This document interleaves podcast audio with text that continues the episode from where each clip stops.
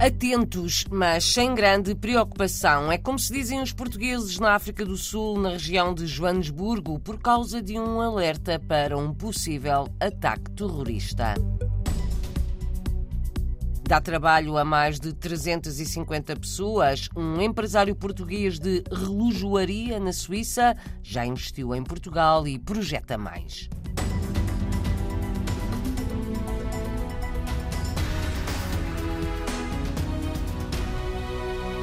Cautela avisa a Embaixada de Portugal na África do Sul. O apelo foi divulgado anteontem. A comunidade portuguesa deve ser prudente. Em causa está um alerta lançado pelos Estados Unidos para um possível ataque terrorista em Joanesburgo no fim de semana. As autoridades sul-africanas estão empenhadas em conter o risco, garantiu ontem o presidente da África do Sul, considerou infeliz o alerta público feito pelos Estados Unidos. Estima-se que a comunidade portuguesa em Joanesburgo ronde as 200 mil pessoas. É onde vive Vasco Pinto de Abril, conselheiro das comunidades portuguesas. Diz que as pessoas não estão com medo, mas estão atentas. As pessoas não estão assustadas, mas uh, estão-se a precaver e evitar sítios onde haja grande concentração de pessoas, porque a ameaça que foi divulgada pela, pela Embaixada Americana e pelos serviços secretos americanos, que é um ataque provavelmente do Estado Islâmico, e sabemos que aqui na África, no sul da África, que estão ativos, uh, basta ver o que se passa em Moçambique, na província de Cabo Delgado. Mas uh, a comunidade está tranquila, vai tomar as suas precauções, aquelas pessoas com quem eu tenho falado, divulguei o comunicado da nossa embaixada aqui em Pretória, havia uma grande marcha do Gay Pride, da comunidade LGBT, em Senton e pensa-se que seria esse o alvo do atentado. Mas até agora não foi adiado e as pessoas eh, estão tranquilas, mas há muita gente que vai evitar este fim de semana estar em, em sítios com grande concentração de pessoas e centros comerciais principalmente. Evitar ajuntamentos é um dos conselhos da Embaixada de Portugal na África do Sul. Mais do que o receio de ataques terroristas, há problemas no país que preocupam muito mais as pessoas, Vasco Pinto de Abril não tem dúvidas de que a criminalidade, a inflação e os cortes de energia, essas sim, são as grandes questões. Cerca de um mês e meio que estamos com cortes de eletricidade de 4 a 6 horas diárias e isso preocupa muito mais as pessoas porque afeta o seu dia a dia e estão mais preocupadas com isso e com a questão de segurança. Assalto, carjackings, tudo isso que é o nosso dia a dia, temos que estar sempre também prevenidos contra essas situações. Há certas horas e certos lugares que a gente não pode circular à noite. O problema da inflação, que a África Sul também está inflação, desemprego, tudo isso. A comunidade está mais preocupada com isso, com esta ameaça, é. mas vamos tomar as nossas precauções da alerta e evitar certos sítios. Vasco Pinto de Abril, conselheiro das comunidades portuguesas em Joanesburgo, a população está mais preocupada com a falta de bens e de serviços essenciais do que com ameaças, é o que pensa também Dinarte Menezes. A situação neste momento tem alguma preocupação, mas, eh, mas de facto o que nos preocupa é se, se nós vamos ter eletricidade mais logo, vamos ter água amanhã ou, ou gasolina para a semana, não é? Um, isso são os pontos mais importantes que neste momento afetam uh, toda a gente aqui na África do Sul.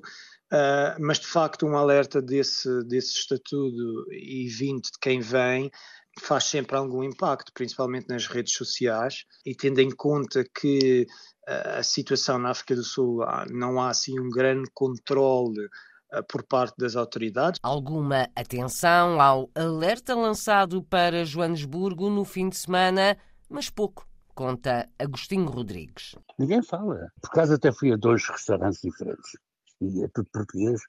Falou-se muito sobre futebol, Bibo Porto e essas coisas todas, não é? Mas disto, não, não. O testemunho de portugueses na África do Sul face ao Conselho para Prudência no fim de semana, depois de um alerta sobre um possível ataque terrorista, a Embaixada Portuguesa recomenda que sejam evitados ajuntamentos. Daqui a pouco mais de uma semana, o Secretário de Estado das Comunidades vai visitar o país. A visita está agendada para o período de 8 a 12 de novembro. Morreu o cônsul de Portugal Portugal, em Zurique, na Suíça, Paulo Maia e Silva tinha 52 anos, foi vítima de doença prolongada. Antes de Zurique já tinha passado por missões diplomáticas na República Democrática do Congo e no Reino Unido. Ontem, o secretário de Estado das Comunidades lamentou a notícia, escreveu nas redes sociais que Portugal perde um diplomata dedicado e fiel no serviço às comunidades. Dá trabalho a quase 200 pessoas na Suíça e quase outras tantas em Portugal. Paulo Calçada é um empresário do setor da relojoaria na Suíça. A empresa foi visitada esta semana pelo secretário de Estado das Comunidades. A empresa do português faz peças para relógios de luxo que ele compara a obras de arte.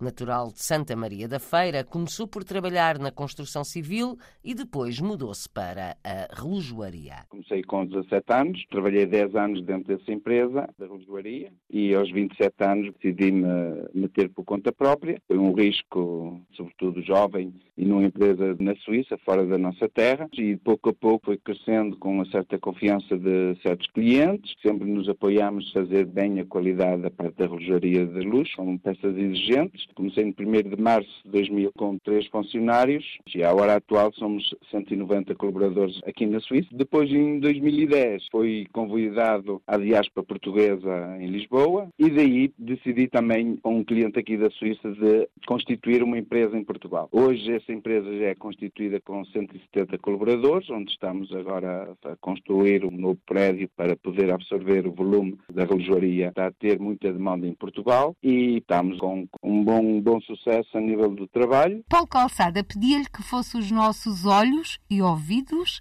nesta visita guiada à sua empresa. Departamentos de produção, por famílias de produto, peças brutas que saem das máquinas e o nosso trabalho é fazer o acabamento dessas de relógios, caixas, braceletes, eh, fechos, fibelas. O relógio não sai pronto da nossa empresa, nós só fazemos componentes, fazemos o acabamento e depois o, a marca é que vai fazer a montagem para fazer o relógio acabado. Paulo Calçada, entrevistado pela jornalista Paula Machado, tem uma empresa de relojoaria na cidade suíça de Le Cloc e outra unidade em Loredo, Santa Maria da Feira.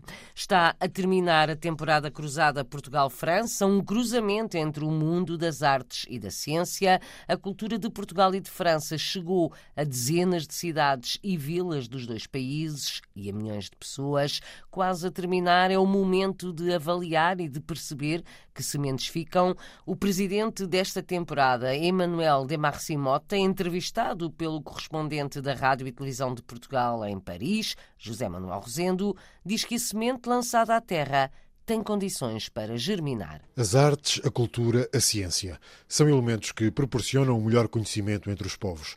Destes nove meses de temporada cruzada Portugal-França, ficam sementes para o futuro. Para mim, o que fica é uma grande questão sobre a nossa humanidade. É como, através das artes, da questão do ambiente, da igualdade de género, todas essas grandes questões da criação, mas não só das artes, do que faz sociedade, do que faz povo dentro do espaço europeu. Emanuel de Marcimota diz que a temporada cruzada foi apenas o início de algo mais importante. Há muitos projetos que estão a nascer não só nas artes, mas também de pesquisa ligados à ciência, a ligação entre a ciência e as artes, a questão do conhecimento, também ao nível da saúde, depois da pandemia, uh, médicos em França e em Portugal que trabalham em conjunto.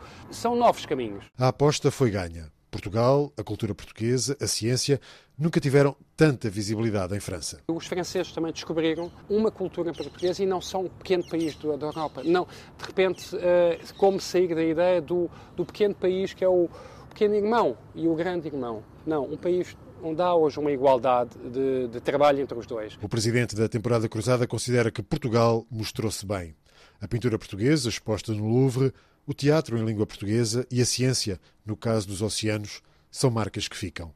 Foi bom, mas há um aspecto que pode sempre ser mais trabalhado. Eu tenho sempre o desejo, e nós todos, que a ideia da de democracia, da participação, onde eh, há apropriação e não só uma visão vertical, mas a possibilidade para todos de se envolver dentro de um projeto, de poder desenvolver uma forma de emancipação pessoal, é fundamental. Isso é o aspecto que é preciso sempre trabalhar mais e conseguir mais. A temporada cruzada termina oficialmente a 31 de outubro mas algumas atividades estendem-se para lá desta data. Nove meses de cruzamento de cultura, ciência e conhecimento entre Portugal e França, nasceram projetos e foram atraídos novos públicos. A festa do Cante começa esta sexta-feira em Serpa e Lisboa. O Cante Alentejano celebra oito anos de Património Mundial da Unesco. Durante um mês há vários eventos. Para começar, ao final da tarde desta sexta-feira, às sete, espetáculo de apresentação do CD Alentejo Ensemble do Rancho de Cantadores de Paris. O espetáculo vai acontecer no Cineteatro Municipal de Serpa. A partir de domingo, primeira exposição individual na Alemanha da artista plástica Paula Rego vai ser no Centro de Arte Kästnert, em Hannover. There and Back Again é uma das primeiras exposições depois da morte de Paula Rego em junho, aos 87 anos. A exposição vai contar com mais de 80 obras e vai estar patente até janeiro.